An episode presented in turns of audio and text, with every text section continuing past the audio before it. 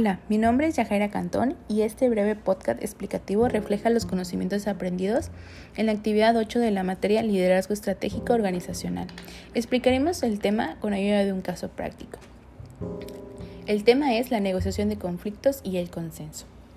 Tomamos un caso de la comunidad, en este caso de la comunidad laboral, ya que tengo varios años pues trabajando y pues ya cuento con experiencia en varios departamentos por lo que vamos a aterrizar la idea eh, con cuatro sujetos, el departamento A, departamento B, departamento C y proveedor A. Entonces, en el primera instancia, pues tenemos al departamento A que va a celebrar un acuerdo y genera un trato con el proveedor A, en donde no está avisando al departamento B, que es el encargado de hacer esta gestión, por lo cual se está saltando este paso y llega con el departamento B a informar que necesita que el proveedor se ha dado de alta. Acá empieza un conflicto porque el proveedor A no recibió la evaluación del, proveedor, del departamento B y no saben si esta es la mejor opción o si sus condiciones se ajustan a lo que la empresa puede responder. En segunda instancia, pues tenemos que el departamento B tiene que ceder porque el proyecto del departamento A tiene que ejecutarse. Entonces el departamento B entra en un conflicto con el departamento C porque la información ahora es de nuevo solamente informada y no se hizo ningún tipo de eh, de explicación o alguna planeación. Entonces, realmente aquí el departamento C necesita visibilidad de esto porque es el que va a hacer la programación para el pago de la inversión del proveedor A. Ahora bien, para una empresa mediana, pues no hablamos de un solo proveedor, hablamos de varios, entonces este conflicto se vuelve de ser menor a moderado, ya que al no tener una planeación es muy posible, casi seguro, que los acuerdos y condiciones que el departamento A celebró pues no puedan ser cumplidos. Entonces el proveedor ejerce la presión sobre tres departamentos y empieza un ciclo de ir y venir con información y tiempo de espera y empieza a generar tensión y agresiones verbales o conflictos telefónicos y presión pues que no es innecesaria. Aquí pues podemos observar que los cuatro implicados pues llevan algo de culpa al generar estas situaciones, empezando por el departamento A porque no respeta las funciones del departamento C, el departamento del departamento C y B y el departamento B por ceder y ponerse en la postura de pues como tú lo contrataste, pues ya no es mi problema, ¿no? Y el departamento C por hacer promesas que no se pueden ajustar a sus tiempos y el proveedor A por no dialogar para conocer a todas las partes implicadas. Ahora ya entrándonos en el tema, pues vamos a aclarar qué es primero el consenso.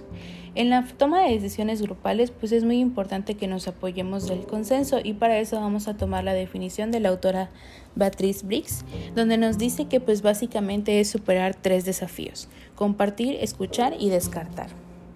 La finalidad del consenso en sí pues no es resolver un conflicto, sino prevenirlo. En un grupo de trabajo hay varias personas y todas con una ideología y opinión diferente. Nosotros nunca debemos suponer por los demás, tener esta práctica es un generador de conflictos. Es por eso que debemos sustituir eso por estar enfocados siempre a generar un consenso. Sobre todo si las decisiones que van a tomar implican al grupo de trabajo por partes o en su totalidad.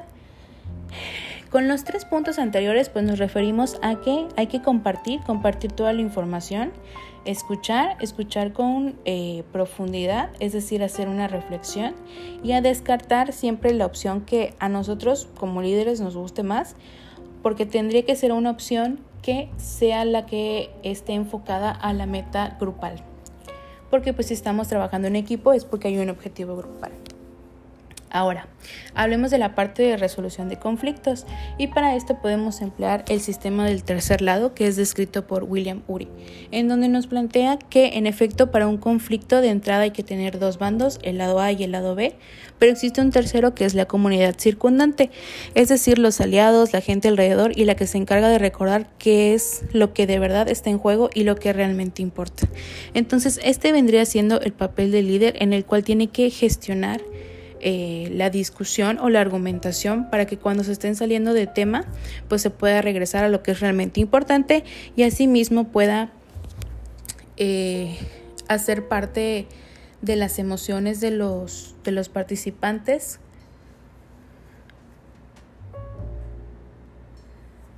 para que ellos puedan estar siempre enfocados en lo que tiene que hacerse, o sea, para que la emoción no les vaya a ganar. Y pues al final hay que lograr la negociación y esa tiene que ser una negociación positiva. Y dependiendo de cómo sea la negociación, la podemos clasificar en distributiva o compensatoria. Distributiva es donde todos ganan una parte y compensatoria es donde a lo mejor un lado gana más, pero todos los demás también están sacando beneficio. Y ya para cerrar el tema, pues queremos dejar 7 tips para mejorar una reunión. En primera, solo hay que reunirse cuando sea realmente necesario, hay que limitar el número de asistentes, establecer un objetivo y una agenda, incentivar la participación de todos los asistentes, penalizar los retrasos ya que la agenda tiene que cumplirse, establecer responsabilidades individuales y definir a un moderador. Gracias.